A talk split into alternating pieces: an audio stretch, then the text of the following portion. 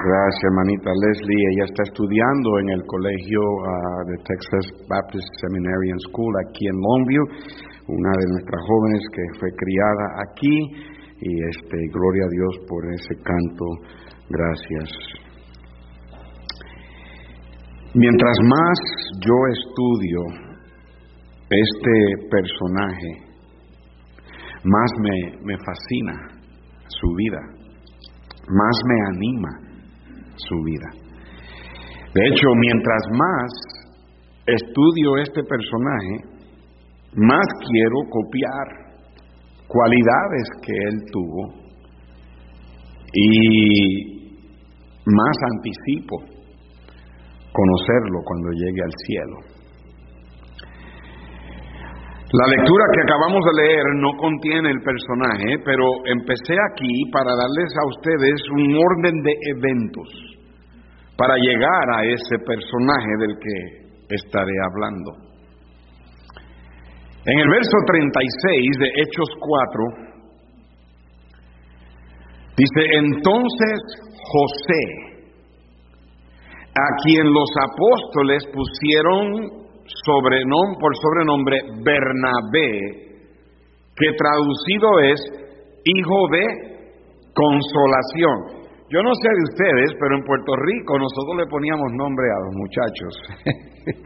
a veces no eran de los mejores.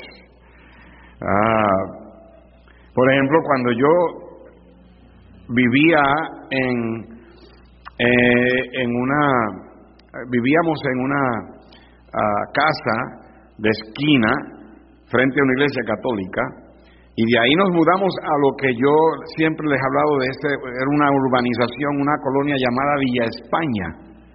Y le llamaban así porque todas las calles eran provincia de España. Yo vivía en la calle Segovia. Cuando me ingresaron en la escuela, ah, había un muchacho en mi salón que era bien alto. Y ah, yo tenía 12 años apenas, no, no, no, creo que ni llegaba a los 12, no, todavía tenía como 10 años, 10 o 11 años. Pero había un muchacho en mi salón que era bien alto y cuando él hablaba, él, tenía una voz muy finita. Y no sé, por alguna razón, bueno, yo puedo entender, mi voz era más profunda. Pero a esa edad, cuando me preguntaron el nombre, la maestra se, se, quedó como, wow, que, bueno, que vos, y me, y me llamaban el pequeño gigante. Ah, pero a, este muchacho grande lo llamaban ah, el bebé gigante, porque hablaba. nosotros le poníamos nombre dependiendo de algo, ¿ok? Obviamente, eso yo creo que este, es común en nuestros países latinos ¿verdad? Nos gusta poner sobrenombres. Ah, este personaje, Bernabé, ese no era su nombre. El nombre de él era José. Pero los apóstoles le pusieron el nombre de Bernabé. Y era por la traducción, era por lo que el, nombre Bernabé significa. Le llamaban hijo de consolación. La palabra consolación ahí es la palabra paracleto, que es la misma palabra que se usa para el Espíritu Santo. En cierto aspecto le estaban diciendo que él era como un hijo del Espíritu Santo. El carácter de, de Bernabé era tal que este hombre daba consuelo, daba ánimo. Era un hombre que como ministerio clave en su vida o testimonio en su vida, él ah, ayudaba a la gente, ah, amaba a la gente, animaba a la gente. La gente se sentía ayudada, animada, consolada por este hombre. Él era un amigo, él era un ánimo, era un ayudador, él era un consolador, él era uno que apoyaba, te hacía sentir bien, tenía un ministerio clave Bernabé. Ahora vamos al capítulo 9 de Hechos. Hechos el capítulo 9. Y en el versículo 26 dice, cuando llegó a Jerusalén, trataba de juntarse con los discípulos, pero todos le tenían miedo, no creyendo que fuese discípulo. ¿De quién está hablando ahí? De Saulo. Saulo acababa de convertirse al Señor. Saulo era un asesino de cristianos, era un perseguidor de cristianos, era un religioso de la religión de los fariseos y él estaba detrás de toda gente que proclamaba ser parte del cristianismo y estaba entregándolos, llevándolos a las cárceles, algunos de ellos había matado, había torturado y ahora iba camino a Damasco con cartas dándole autoridad de entrar en Damasco y arrestar a cuanto cristiano pudiera arrestar.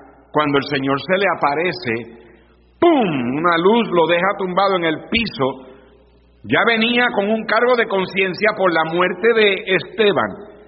Él fue el que lo entregó, él entregó a Esteban a que lo apedrearan, él consintió en la muerte de Esteban, él era un asesino de Esteban.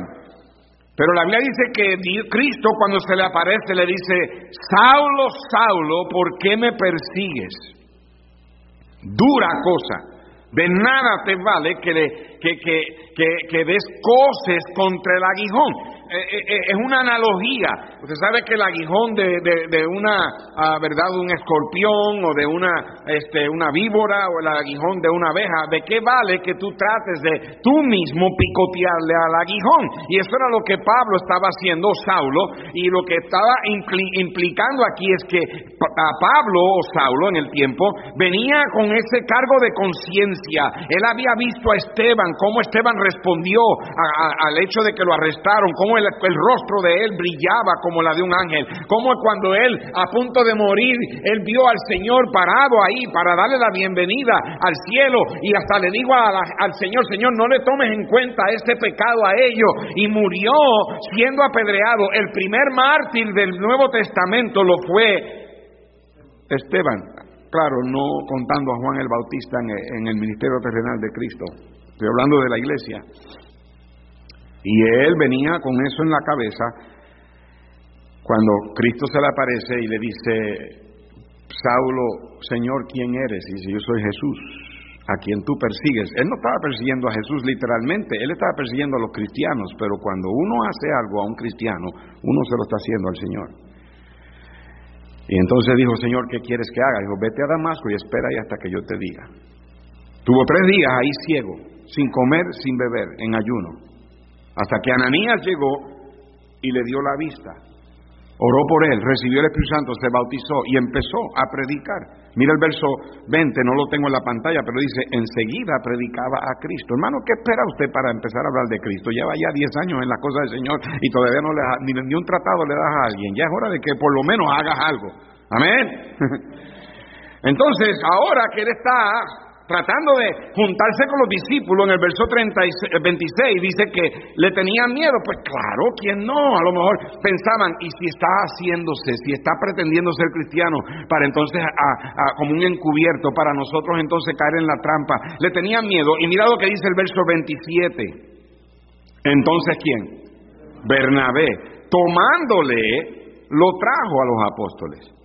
Y les contó cómo Saulo había visto en el camino al Señor, el cual le había hablado, y cómo en Damasco había hablado valerosamente en el nombre de Jesús, y estaba con ellos en Jerusalén, y entraba y salía.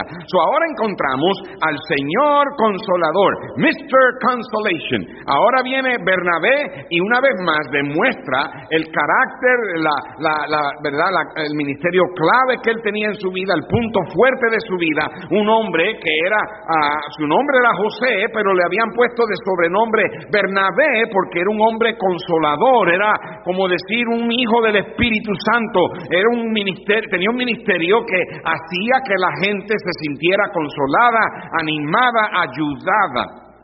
Entonces, ahora vamos a Hechos 11. En Hechos 11, capítulo 11, verso 21. ¿Están conmigo, hermanos? Dice el versículo 21, y la mano del Señor estaba con ellos y gran número creyó y se convirtió al Señor. Ellos están en Antioquía. ¿Se acuerdan? En Antioquía fue donde por primera vez los discípulos fueron llamados qué? Cristianos. Este, este es la, aquí se está formando la primera iglesia de Antioquía. Dice la Biblia, verso 22, llegó la noticia que estaba en Jerusalén, eh, perdón, de estas cosas, oído de la iglesia que estaba en Jerusalén, y enviaron a quién? A Bernabé. Aquí está una vez más Bernabé que fuese hasta Antioquía. Este, cuando llegó y vio la gracia de Dios, se regocijó Y exhortó a todos que con propósito de corazón permaneciesen fieles al Señor. Porque era varón bueno y lleno del Espíritu Santo y de fe. Este versículo describe el carácter de este hombre. Aquí comienzan Bernabé y Saulo a compartir la misma pasión de predicar el Evangelio y hacer la obra de Dios. Aquí es, ya no es simplemente alguien que Bernabé le introduce a los apóstoles y le diga, mira, no tengan miedo, la conversión de este hombre es, genuina, vamos a dejar que Él esté con nosotros. Es que tú sabes lo que, lo que Él era, eso quedó en la sangre del Señor, ahora hay que dar una oportunidad. Y, y Bernabé y Saulo se están convirtiendo en un equipo y Dios dice aquí de Bernabé que era varón bueno, he was a good man, y lleno del Espíritu Santo y fe. Varón bueno. ¿Cuántas veces nosotros no hemos dicho eso de alguien? He's a good man, es un buen hombre. Y puede que lo sea, como puede que no lo sea para otros. ¿Ah? Pero aquí es lo importante, o sea, lo que yo quiero que vean es que Dios es el que dice eso. Dios es el que dice que él era un buen hombre. Y dice la palabra de Dios en el verso 25, después fue Bernabé a Tarso para buscar a Saulo y hallándole le trajo a Antioquía. So Bernabé ahora no solamente va a, a, los apóstoles y, le introduce a Saulo a ellos, pero ahora va a Tarso de donde era Saulo y va y lo busca y le dice, vente conmigo para Antioquía. Eso está, el, avivamiento es tremendo, la gente se está convirtiendo por multitudes, eso está creciendo una cosa, grandes multitudes se están agregando a la iglesia, tienes que venir conmigo, verso 26, y se congregaron allí todo un año. So ahora Saulo y Bernabé son como quien dice piloto y copiloto Dice, se congregaron con la iglesia y enseñaron a mucha gente y a los discípulos se les llamó cristiano por primera vez en Antioquía. En aquellos días unos profetas descendieron de Jerusalén a Antioquía y levantándose uno de ellos, llamado Agabo, daba a entender por el Espíritu que vendría una gran hambre en toda la tierra habitada, la cual sucedió en tiempo de Claudio. Entonces los discípulos, cada uno conforme a lo que tenía, determinaron enviar socorro a los hermanos que habitaban en Judea, lo cual en efecto hicieron enviándole a los ancianos por mano de y Bernabé y Saulo. Bernabé y Saulo.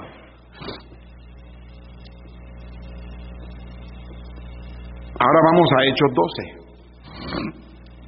versículo 24. Pero la palabra del Señor crecía y se multiplicaba. Verso 25 que dice, Bernabé y Saulo, cumplido su servicio, volvieron de Jerusalén, llevando también consigo a Juan, el que tenía por sobrenombre Marcos. Juan Marcos. Ahora aquí introducen a un nuevo personaje llamado Juan Marcos. Dios está preparando aquí a Bernabé y Saulo para algo. Saulo se convierte a Cristo, empieza a predicar, pero no lo dejan juntarse, le sacan el cuerpo, él trataba de juntarse con ellos, no podían aceptarlo, Bernabé, quien los apóstoles lo llamaban el hijo de consolación, un hombre con un ministerio clave, un hombre que daba confianza, que te hacía sentir bien, de momento viene y dice, ok, yo traigo aquí a Saulo, permítame introducirles al hombre que asesinaba a cristianos, pero ahora es uno de nosotros. Y de ahí en adelante ellos dos comienzan a trabajar juntos. Bernabé va a Antioquía, enviado por la iglesia en Jerusalén. Cuando él ve cómo todo eso está creciendo, va a Tarso, se trae a Saulo, se quedan ahí por un año y comienzan un ministerio juntos. Y entonces dice la Biblia que cuando terminaron de cumplir su, su tiempo en, en Antioquía, se regresan a Jerusalén y se llevan a este muchacho Juan Marcos. Juan Marcos era el sobrino de Bernabé. Y yo me imagino que Bernabé porque él tenía esa facultad, esa, esa virtud, él tenía esa característica de querer ayudar a otros a que hicieran algo para el Señor. Tal vez le dijo, tal vez Juan Marco dijo, tío, ¿me puedo ir con ustedes? Claro que sí, vente con nosotros para que aprendas a hacer la obra de Dios. Y se fue con ellos. Ahora vamos al capítulo 13, verso 1. Había entonces en la iglesia que estaba en Antioquía profetas y maestros Bernabé, Simón, el que se llamaba Níger, Lucio de Sirene, Manaén, el que había criado junto a Herodes Tetarca, y Saulo. Y ministrando estos al Señor y ayunando, dijo el Espíritu Santo, apartadme a quién? Y a, para la obra que los eque. Ok, so aquí el Espíritu Santo une Ahora no es asunto de Bernabé buscar a, Saulo. Ahora es Bernabé y Saulo unidos por el Espíritu Santo. Le dice a la iglesia, apártenme a esos dos para la obra que yo los he llamado. Vamos al verso 3. Entonces, habiendo ayunado y orado, orado, le impusieron las manos y los despidieron. Entonces ellos, enviados por el Espíritu Santo, descendieron a Seleucia y de allí navegaron a Chipre y llegados a Salamina anunciaban la palabra de Dios en la sinagoga de los judíos, tenían también a quién? A Juan de... Ok, so ahora Bernabé y Saulo salen enviados por el Espíritu Santo, comienzan la obra a, a la que Dios los llamó y se llevan de ayudante a Juan Marco. Okay. Mira el capítulo 13, verso 50. Algo aquí sucede. Pero los judíos instigaron a mujeres piadosas y distinguidas y a los principales de la ciudad y levantaron persecución contra quién. ¿Qué es la diferencia? Ahora es Pablo y es Pablo primero. Ahora Dios invirtió la posición de liderazgo. Antes era Bernabé y Saulo, ahora Bernabé toma el asiento de copiloto. Y yo estoy seguro que con Bernabé no hubo problema. Estoy seguro que con Bernabé, para él no importaba quién tomara el crédito. Después, siempre y cuando la obra de Dios se hiciera. Pero ahora algo sucedió también vemos que no era solamente Pablo y Bernabé aquí, vemos que ya no está aquí. No lo mencionaron. ¿Qué habrá, qué habrá pasado? Bueno, vamos al capítulo a 13, una vez más, y mira conmigo a Uh, deja ver cuál es el versículo. I don't know if I gave you that verse, Brother Joe, pero mira conmigo este en, el verso 13 del capítulo 13, 13, 13. I don't think I gave you that verse. Dice, habiendo zarpado de Pafos, Pablo y sus compañeros arribaron a Perge de Panfilia, pero Juan, ¿qué? Apartándose de ellos, volvió a Jerusalén. So, Juan Marcos se apartó. Juan Marcos los, abandonó. Él, los dejó. So, siga la lógica conmigo. La iglesia en Jerusalén está bajo un avivamiento, tres mil fueron salvos, luego eh, el cojo fue sanado y, hubo persecución y, entonces azotaron a los apóstoles y ellos salieron gozosos del concilio y están predicando y la gente se está convirtiendo, la doctrina está por todos lados y la gente estaba de tan buen espíritu que vendían sus posesiones, ponían el dinero en los pies de los apóstoles y a gente que tenía necesidad les repartían y dice de tal modo que no había nadie en necesidad entre ellos.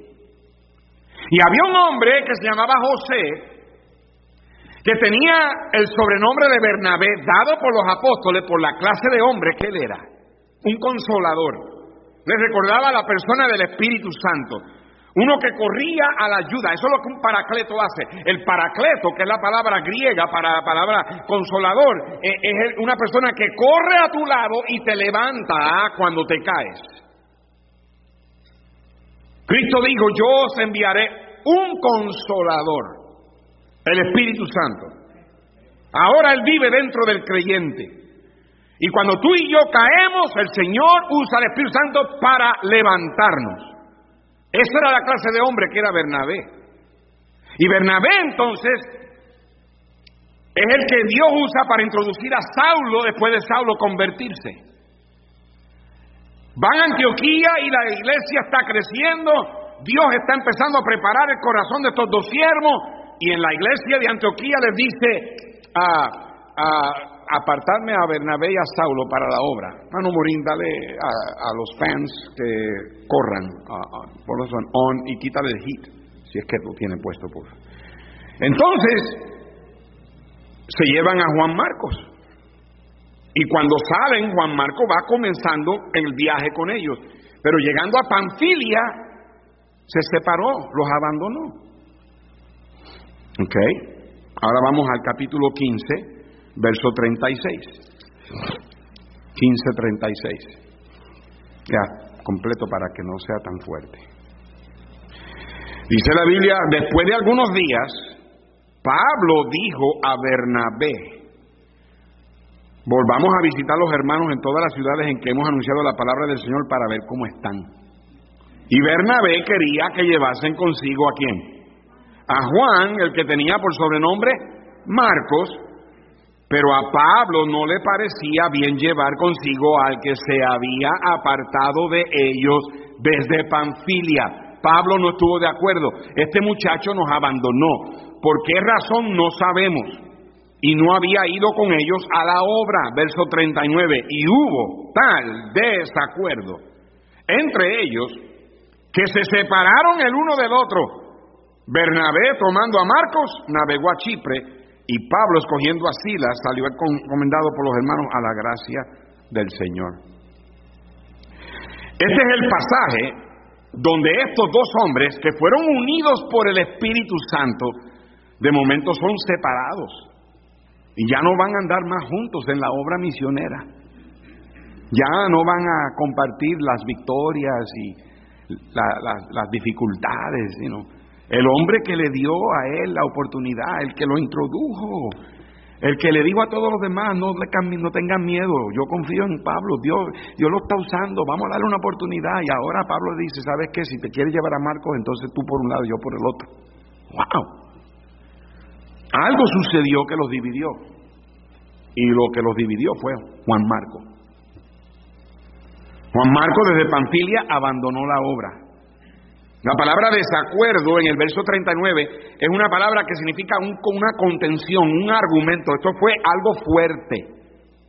La palabra separaron es la misma palabra para serrucho. En Hebreos dice que algunos fueron aserrados. Eh, cristianos en el tiempo de la, de la persecución primitiva, algunos de ellos fueron acerruchados o serruchados con serruchos por creer en Cristo. Ese es el tipo de, de, separación.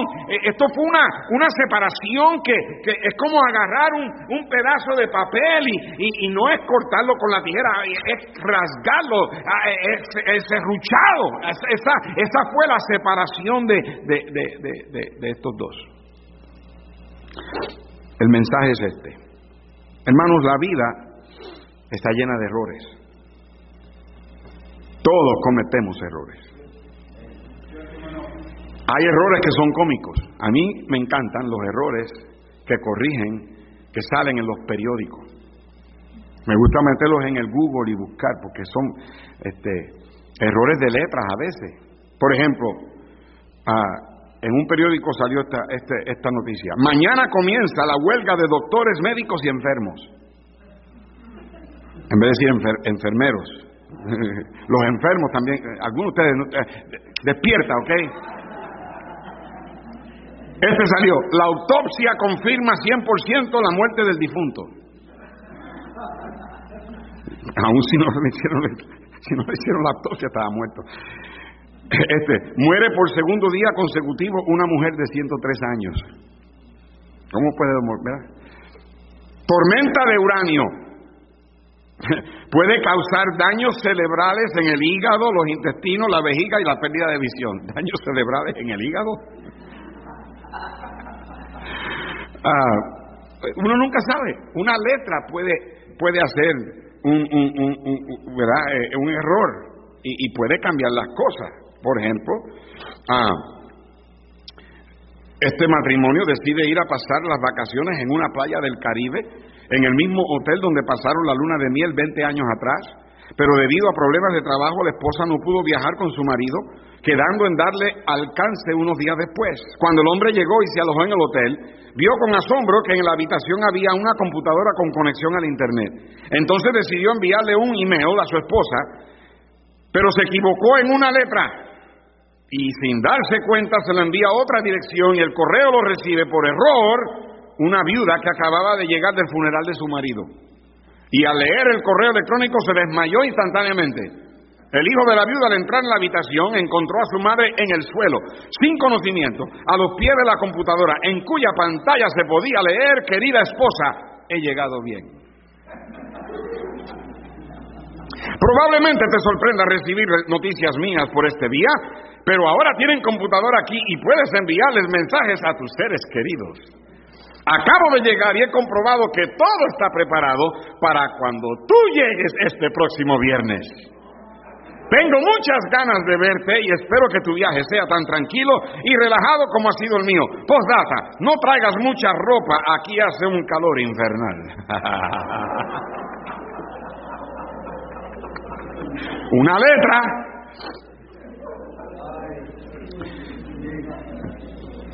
Sin embargo, no todos los errores son cómicos.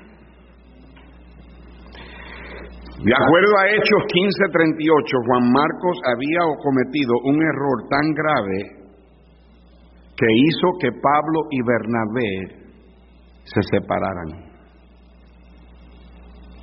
Pablo no pensó que fuera buena idea volver a llevar a este muchacho quien había abandonado la obra y no había continuado con ellos, y ahora quería a Bernabé llevárselo en su segundo viaje misionero, y Pablo dijo, no, lo siento. Estos son los dos primeros misioneros llamados por el Espíritu Santo, ordenados por la primera iglesia bautista de Antioquía. Aquí tenemos el primer viaje misionero al campo en la segunda parada en Panfilia, un lugar reconocido en Pentecostés de los que se habían convertido de los tres mil, por alguna razón Juan Marcos abandonó a Pablo y a Bernabé y se separó, se apartó de ellos. La Biblia no nos dice por qué exactamente, y yo creo que Dios lo quiso dejar así. Dios no quiso registrar en la Biblia la razón, porque las razones pueden ser innumerables. Puede ser que había sido la nostalgia. Cuando Dios me llamó a predicar, yo allá en Puerto Rico, yo no sabía inglés, yo lo único que sabía inglés era cantar pollito, chicken, gallina, hen, lápiz, pencil y pluma, pen, ventana, window, puerta, door, maestra, teacher y piso, floor. Ese era mi inglés. Pero el inglés que yo hablaba era uh, Jokeration, Arrosation con Visualization. Ese era el inglés mío, allá en Puerto Rico. Nosotros pensábamos que hablábamos inglés. Yo me fui con la mancha del plátano, del mofongo, como decimos nosotros, en la frente para Indiana. Y yo no entendía ni papa. Yo me sentaba en el auditorio, ocho mil personas en ese auditorio con el pastor Jack House predicando y él era un hombre que hacía reír mucho a la gente y la gente se reía y yo me reía y me preguntaban, ¿tú entiendes? Y yo le decía, no, ¿y de qué te ríes? Yo no sé. Las primeras dos semanas fue una aventura porque a mí, eh, yo estaba en Estados Unidos y, pero ya a la tercera semana ya empezó a, a darme nostalgia y me puse bien nostálgico que me quise me quise rajar, me quise irme, me voy a empacar y me voy, esto no es para mí, no, güey, no, me voy para casa. A mí, yo, yo, yo extrañaba la comida de mami, extrañaba todo, extrañaba a mí, todo en Puerto Rico, lo extrañaba, yo me quería ir. Y yo, en aquellos tiempos no había celulares, nada de eso, había que llamar con cargo a cobrar, y yo llamo con cargo a cobrar, y mami fue la que agarró el teléfono, hello la operadora dice, collect call from Danny Ortiz. Y ella dice, yes. Y yo, mami, mami, mío también, sí, mami, es que yo no quiero estar aquí, ay, no me quiero ir para casa, mami.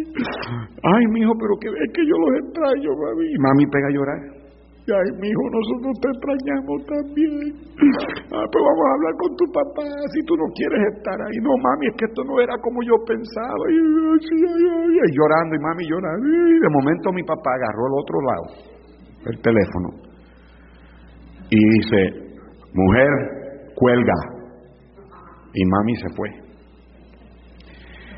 Y este hombre que ustedes piensan que es un tremendo siervo de Dios, este hombre que es miembro de nuestra iglesia y diezma aquí todo y que ustedes lo quieren mucho y, que ustedes le llaman y ustedes ah, le, oran por él y que piensan que, eh, que colgó la luna, este hombre me dice, ¿cómo tú te llamas? yo digo, papi, soy yo, Dani. ¿Cómo tú te llamas? ya tres semanas y te olvidas. ¿Cómo te llamas? Yo le digo, Dani, ¿Dani qué? Ortiz. Los Ortices no se rajan. Mi papá, mi papá cree que es de Jalisco. ¿Verdad, mano Fernando? Él dice, yo soy de Jalisco, que dicen que los de Jalisco no se rajan, ¿verdad? Y me dice, si tú te vienes, aquí no vas a vivir. Empezaste algo, termínalo pero que te fuiste, ahora te quedas allá y no vuelvas a llamar diciendo que te quieres venir. ¿Tú me oíste? ¡Claro! Ah, yo pensé que el diablo se le metió a mi papá por dentro. Yo sé lo que es la nostalgia. Y dicho sea de paso, nos reímos ahora, pero yo no sé qué hubiese pasado si yo me hubiese regresado. Yo ni aquí tal vez estuviera. Tal vez fue el miedo, no era fácil ser cristiano en esos días. Eran perseguidos, había muerte, había tortura. Tal vez fue la incomodidad que hizo que Marcos se fuera, que Juan Marcos no quisiera. Viajar con Pablo no era fácil porque Pablo era un hombre determinado y, nada lo detenía. Era un hombre fuerte, un hombre firme, un hombre que tenía un, algo lo impulsaba, un hombre bien impulsivo. Pero algo de fracaso está envuelto en esta historia y sin duda, sea cual sea, implica que fue lo suficientemente malo para Pablo decidir separarse de su compañero que Dios le unió por el Espíritu Santo, compañero de milicia, en la obra misionera. Pablo dijo, entonces tú por un lado y yo por el otro. Y hermanos, hay ciertas verdades que yo creo que Dios quiere que aprendamos de esta historia de este personaje llamado Juan Marcos tocante a cómo tratar con nuestros fracasos. Este es un buen tiempo para nosotros hacer inventario de nuestras vidas, del 2020 y de lo pasado, hacer decisiones para el 2021 que nos ayuden a superar los fracasos que hemos cometido y seguir adelante. Número uno, Dios tiene la intención de que aprendamos de nuestros fracasos, errores y pecados. Dios tiene la intención de que aprendamos. Porque hayas fracasado no significa que estás terminado. Porque hayas fracasado no significa que te rindas, que tires la toalla, que te des por vencido. De hecho, lo que hacemos con nuestros errores, con nuestros fracasos y pecados, determina mucho lo que Dios hace con nosotros en el futuro. No hay nadie aquí que no fracase en alguna área que no cometa un error en esta semana. No hay nadie aquí que no haya cometido errores en este año 2020, que ya está a punto de terminar. Pero lo que hacemos y lo que hagamos con esos fracasos va a determinar mucho de cómo te irá y que Dios hará contigo en el 2021. Porque haya, puede que haya fracasado o fracase como esposo, como esposa, como papá, como mamá, como hijo, como hija, como obrero en el trabajo, como obrero en el ministerio, sea cual sea. La clave es lo que haces con ese fracaso. La clave es cómo tratar con esos errores. Algunos lo niegan, algunos no quieren admitir. Pero negarlo es ser derrotado por ese fracaso. Actuar como que nunca pasó es dejar que el fracaso te derrote. Algunos tiran la toalla, se dan por vencidos.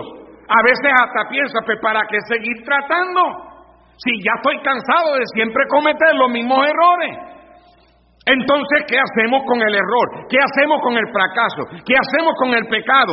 Hermano, debemos primeramente enfrentarlo, admitirlo, arrepentirnos si hay pecado y aprender de él. ¿Están conmigo? Mira, el sistema judicial de hoy día está bien corrupto, bien corrompido, porque los abogados defensores hacen lo que tengan que hacer para que su cliente salga inocente aun si el cliente es culpable. Y está bien hasta cierto punto si, si es que el cliente es inocente.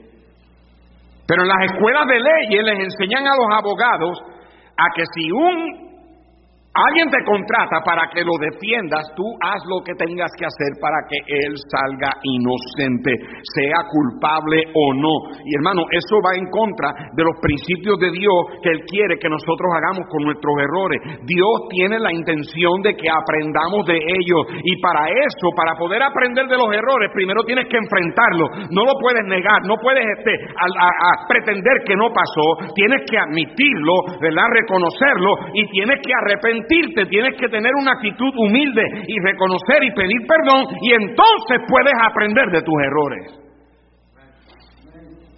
Cuando tú defiendes tus errores y tú no los admites, tu vida ahí se estanca. No puedes seguir adelante. Vivimos en una sociedad donde quieren darle, a, quieren atribuir a la, a, a, la gente de la manera que ellos actúan por, por, por traumas psicológicos. No, es que al nene no le dieron jugo de naranja suficiente cuando era chiquito. No, que el nene vive traumatizado porque, hermano, ya, ya las excusas son como el ombligo, que todo el mundo tiene uno y no sirven para nada. La verdad del caso es que yo sé hay cosas que suceden que pueden trastornar la mente. Yo no estoy minimizando eso, pero estoy hablando de que ya es hora de que nosotros aprendamos a, dejar esas cosas. Si hay errores que cometimos, entonces uno los admite, uno los enfrenta, uno se arrepienta, uno cambia y uno aprende de ellos. Es necesario que los enfrente, es necesario que lo admita, es necesario que te arrepientas para poder aprender de tus errores. No significa que le digas al mundo entero. Hay cosas que no tienes que estar diciéndole a nadie. Todo depende obviamente de la clase de error.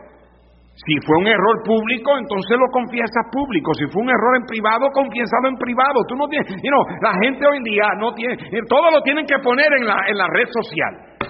Todo está en el Instagram, el Facebook o lo, como le llaman. A mí no hay nada privado. Y yo no estoy diciendo que, que cubra, que tape. Yo estoy diciendo que, que, cuando hay cosas en tu vida que tú has cometido, que, que Dios ha perdonado, entonces la Biblia dice que el amor cubrirá multitud de pecados. ¿Me están siguiendo, hermano? Significa que Dios desea que nuestros fracasos se conviertan en un mensaje poderoso en nuestras vidas, un testimonio Mire, yo, yo, hay, hombres que han, cometido crímenes, hombres cristianos, y yo los he conocido cuando yo he ido a la penitenciaría estatal de Amarillo, cuando yo iba, yo fui tres veces allá a la penitenciaría a predicar un avivamiento de tres o cuatro días, y yo conocí a hombres cristianos que cometieron errores, cometieron crímenes, pero estaban ahí en la cárcel, guiando a otros a Cristo, ayudando a otros, y a veces usaban sus propios errores para ayudar a otros a superar los de ellos, hermano. Yo leí en el internet la historia de un pastor en Oklahoma que robaba bancos. Ya, pastor bautista fundamental. Él robaba bancos. Ya había robado tres. Él entraba con un con un tipo de jury y, lentes oscuros y él predicaba el domingo en la iglesia y el lunes se iba a robar banco. ¿Te puedes imaginar, Manu Río? Con esa máscara yo te llevo conmigo y robamos el... no, eso era él. Y alguien como que lo reconoció y le dio una pista al FBI y en el cuarto banco que él robó lo atraparon. Cuando él salió, enseguida le pusieron un revólver en la cabeza y él mismo dijo, esto fue lo que el pastor dijo. Él dijo, yo no tengo, yo no estoy armado. Y el FBI le dijo, el detective le dijo, pero yo sí, mejor es que te tires al piso o te vuelo los sesos. Se tiró al piso, los posaron y él dijo, gracias, ya era hora de que me agarraran. Usted no sabe cuánto yo he estado pidiéndole a Dios que me agarren. Fue a corte y todo y confesó confesó, no, quiso justificarse, le dijo al juez, le dijo al jurado, no, mira, yo merezco, la verdad del caso es que yo no sé, a mí algo se me metió por dentro, yo no sabía y, y, y, no, mire, yo, yo lo hice y, yo doy gracias a Dios que ya esto, es una carga que ya yo tenía, que yo no sabía cómo deshacerme de ella y gracias por haberme atrapado y veme lo que me tengan que dar y yo me pudro en la cárcel si me tengo que pudrir en la cárcel, pero ya yo no quiero vivir con esta conciencia, este cargo, ya el juez tuvo tanta compasión de él que nada más le dio, si no me equivoco, a ocho años de cárcel y luego probatoria. Cuando salió de la cárcel en probatoria, le dieron 14 días, dos semanas para encontrar trabajo. usted sabe que un hombre que tiene un cargo federal así en el récord, para ir a buscar trabajo, cada vez que tú llenas una aplicación, te dicen, oh, bye, porque por lo general muchas de estas personas repiten las mismas cosas. Tienen ya un hábito, tienen un defecto en su carácter. La le dice que el perro vuelve a su vómito. Así el necio es su necedad. Entonces, cuando él iba a buscar trabajo no encontraba trabajo, él empezó a decir, Señor, me voy a vez al, al bote. Me van a venir a arrestar porque me dieron dos semanas. Si en dos semanas no consigues trabajo, te regresamos a la cárcel. Y, llevaba 20 días, todavía no lo habían arrestado, entró a una iglesia bautista fundamental donde había un evangelista ah, predicando ese día invitado. Y el pastor de la iglesia lo, lo reconoció, dice, ¿qué? ¿Cómo estás? Y él era pastor bautista fundamental. Y le dijo, pues ahí voy, pastor, ore por mí, no encuentro trabajo, yo creo que me vienen a arrestar. Y le dijo, ¿te gustaría dar un testimonio a la iglesia? Y él dijo, claro que sí. Y se paró en el púlpito y le dijo a la iglesia, yo era esto y esto y esto y ya, y mire, y ahora estoy, a mí le dijo todo sin esconder nada, le dijo. Y había un hombre de negocios en la congregación que después del servicio lo llamó y le dijo, ven mañana y mañana tienes trabajo en mi compañía. Y le dieron trabajo y hasta este día ese pastor haciendo bien, trabajando fuera de la cárcel y en una iglesia sirviendo al Señor. Ahora, a veces cuando nosotros tratamos correctamente con nuestros fracasos y errores y nuestros pecados, Dios puede usar nuestras vidas más eficientes que antes. no me tomes mal, no vayas a robar un banco ahora para que Dios te use. ¿Ok? Yo no estoy diciendo eso. No me malinterprete. Dios no patrocina el pecado. Pero el que se humilla haya gracia. Y donde abunda el pecado, sobreabunda la gracia. Dios lo hizo con Moisés, Dios lo hizo con David, Dios lo hizo con Pablo, Dios lo hizo con otros en la Biblia. Y estoy diciendo que si hay algún fracaso en tu vida, en tu pasado, la clave es que aprendas de él. Enfréntalo, admítelo, arrepiéntete, podrías y puedes aprender. Si rehusas aprender de tus fracasos y de tus errores, nos convertimos en cristianos estancados. Todos nuestros errores, todos nuestros fracasos son oportunidades nuevas para un nuevo comienzo. El mensaje de nuestras vidas puede eh, eh, encoger si no tratamos con nuestros pecados o nuestros fracasos correctamente. ¿Qué sucedió con Juan Marco? ¿Habrá sido pecado? Tal vez sí, tal vez no. ¿Habrá sido una debilidad? Tal vez sí, tal vez no, no sabemos. Dios lo dejó así para que nosotros pudiéramos relacionarnos con Él, sea cual sea el error, el pecado, el fracaso que hayamos cometido. Si es error, si es pecado, si es debilidad, si es equivocación, si es falta, si es falla, si es malentendido, si es un disparate. Dios quiere usar eso para desarrollar tu carácter, darte impacto en tu testimonio y madurarte a que seas un cristiano completo. ¿Tuviste un conflicto con alguien? ¿Una discusión, una pelea? La pregunta que debes hacerte es ¿qué hice mal? ¿Cuál es mi error? La humildad es necesaria aun si la mayoría de la culpa es de la otra persona. A veces el sacar afuera las fallas de los otros es asunto de orgullo. Lo que tú quieres es que la otra persona reconozca su culpa. No, pregúntate tú honestamente qué tú hiciste mal y luego respóndete honestamente. No sabemos lo que Juan Marcos hizo, pero yo creo que podemos descifrar que sea lo que sea, Juan Marcos aprendió y debió haber aprendido algo porque Juan Marcos no lo volvió a hacer. Tal vez aprendió control propio, tal vez aprendió fe, tal vez aprendió a confiar en Dios, tal vez aprendió a servir a Dios en el espíritu y no en la carne. El que sirve en la carne se quema rápido, te gastas, te desgastas, tú no duras. Porque cuando nuestro servicio se vigoriza por la energía del Espíritu Santo, el servicio es ilimitado. Muchos cristianos dejan las cosas de Dios porque sirves a Dios en la carne y la carne solamente dura siempre y cuando sientas el entusiasmo siempre y cuando tengas el deseo. Tal vez él aprendió humildad. No es fácil admitir errores, no es fácil admitir fracaso. Pero a alguien le preguntaron cuál era el secreto de su éxito. ¿Y sabe lo que él dijo? Me levanto cada vez que me caigo. ¿Qué dice la Biblia? El justo cae cuántas? Siete veces y vuelve a levantarse.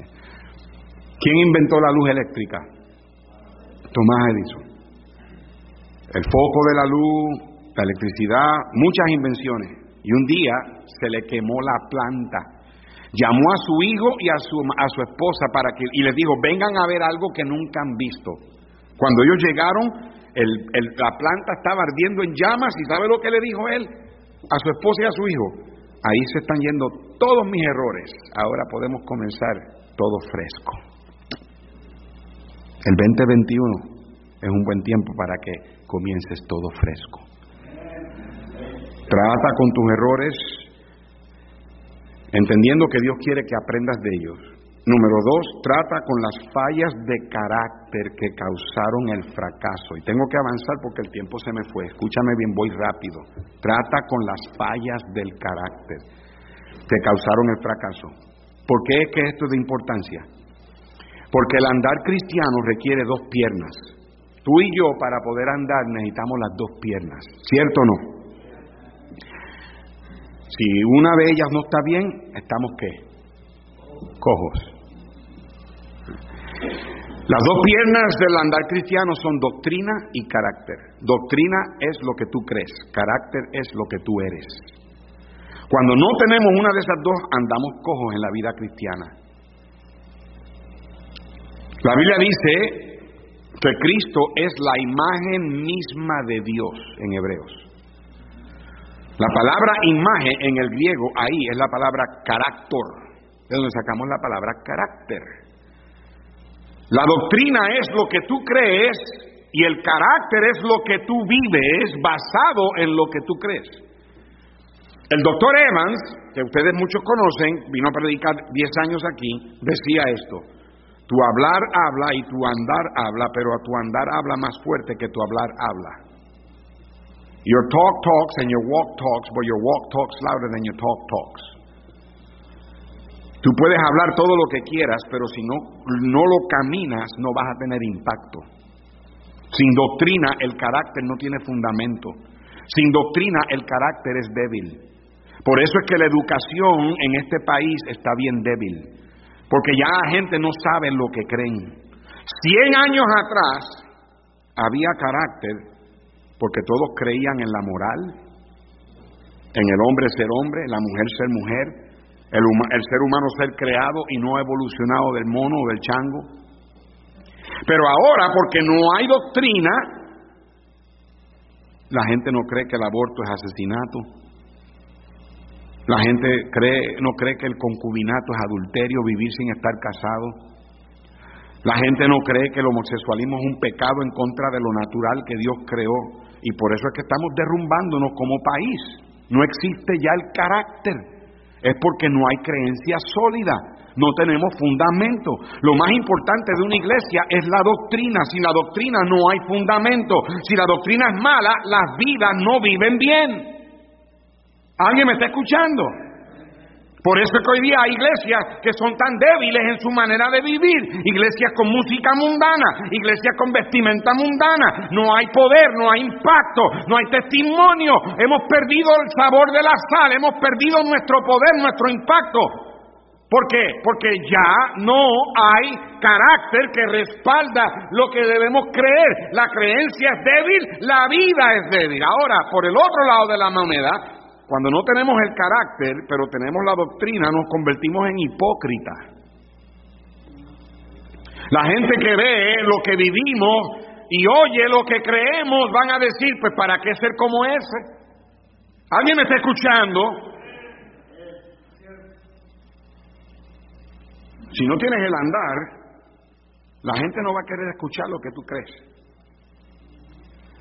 Yo me pregunto cuáles fueron las cualidades de carácter que a Juan Marco le hacía falta, tal vez el control propio, tal vez la templanza, tal vez la diligencia, tal vez el valor, la audacia, el atrevimiento, la resistencia, tal vez era un vago, tal vez no era paciente, tal vez no era de confianza, no tenía entusiasmo, tal vez no tenía contentamiento, tal vez no tenía tolerancia, tal vez no fue leal, tal vez no tenía determinación, yo no sé lo que era, pero el, el, el, Espíritu Santo lo ayudó a resolverlo. Y él aprendió y lo corrigió. Y pastor, ¿cómo usted lo sabe? Mira lo que dice en segunda de Timoteo 4:11. Segunda de Timoteo 4:11. Por favor, apaguen los teléfonos dentro de la iglesia, se lo voy a agradecer, gracias.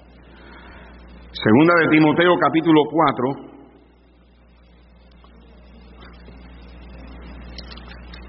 Segunda de Timoteo capítulo 4, verso 11 dice, solo Lucas está conmigo, toma a Marcos y tráele contigo porque me es que útil para el ministerio.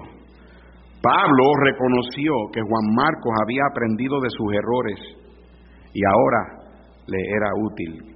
Dije, Dios tiene la intención de que aprendamos de nuestros fracasos, errores y pecados. Número dos, trata con las fallas de carácter que causaron el fracaso.